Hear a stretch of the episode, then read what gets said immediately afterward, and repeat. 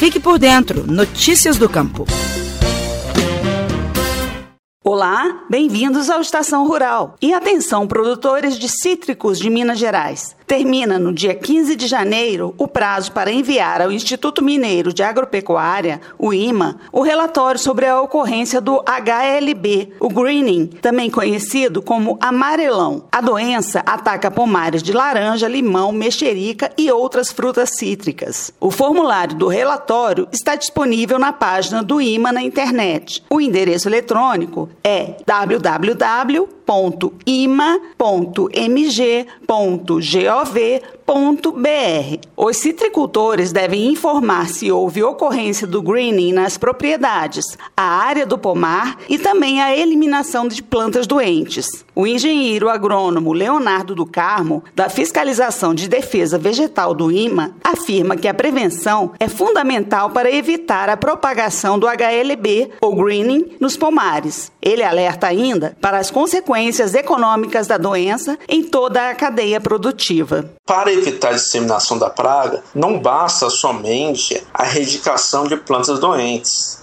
É necessário também o controle do vetor para evitar a contaminação de outras plantas e de outros pomares. O citricultor tem que saber que essas frutas doentes elas ficam comprometidas para a comercialização, porque os aspectos físicos dela ficam ruins por essa comercialização. Existe deformação das polpas e até mesmo alteração na característica do suco desses frutos. A observação contínua do citricultor em seus pomares e os seus relatos são fundamentais para as nossas atividades de combate ao HLB. Recebendo essas informações, nós conseguimos analisar e alertar a cadeia produtiva da situação real da praga no estado de Minas Gerais. O vedor da bactéria que causa o greening é um inseto chamado psilídeo. Ao sugar os brotos e folhas, esse pequeno inseto contamina a planta e não há tratamento para a doença. Ou seja,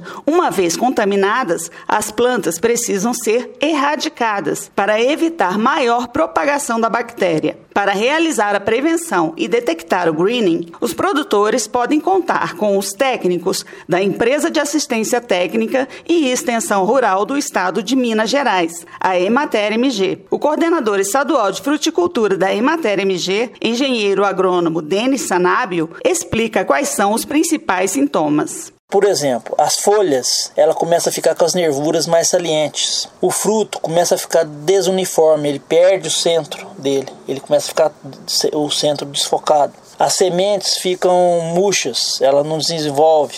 Né? Na, na, na tangerina poncã, ela cria um, um, uma saliência, tipo um umbigo. Ela fica bicuda, a tangerina poncã. De vez em ficar arredondada, ela fica bicuda, um exemplo, né? É, a planta apresenta, tem a, o verde intenso da planta e de repente começa a aparecer partes amarelas. As folhas começam a ficar amarelas e destacam no verde, o amarelo, no verde normal da planta. Então são algumas características que levam o produtor a perceber que é o sintoma, pode ser uh, o greening. Né? Agora, visualmente não tem jeito de é, dar certeza que é o green. O que, que a gente recomenda é coletar algumas amostras de folhas com esses sintomas e manda para os laboratórios credenciados pelo Ministério da Agricultura. Além de erradicar as plantas contaminadas, é importante também controlar a proliferação do inseto psilídeo com pulverizações de inseticidas. Para saber como realizar essa ação, os produtores podem procurar um técnico da Emater MG. Os endereços e telefones dos escritórios locais da empresa estão no site www.emater.mg.gov.br. Se você conhece algum produtor de frutas cítricas, que tal compartilhar esse podcast? E se quiser fazer algum comentário ou sugestão, o nosso e-mail é radioemater@emater.mg.gov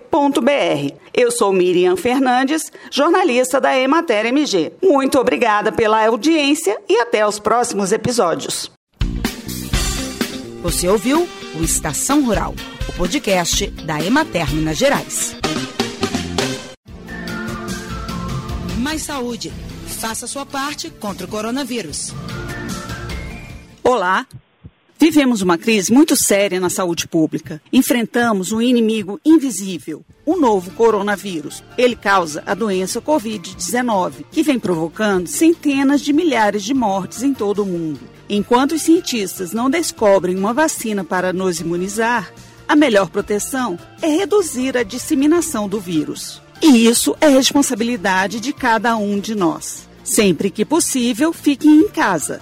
Mas, caso tenha que sair, use máscara de proteção para cobrir bem o nariz e a boca. Outras ações importantes são higienizar frequentemente as mãos com água e sabão ou álcool em gel a 70%. E não toque com as mãos no rosto. Se cuide e proteja quem você ama. Mais saúde. Faça sua parte contra o coronavírus.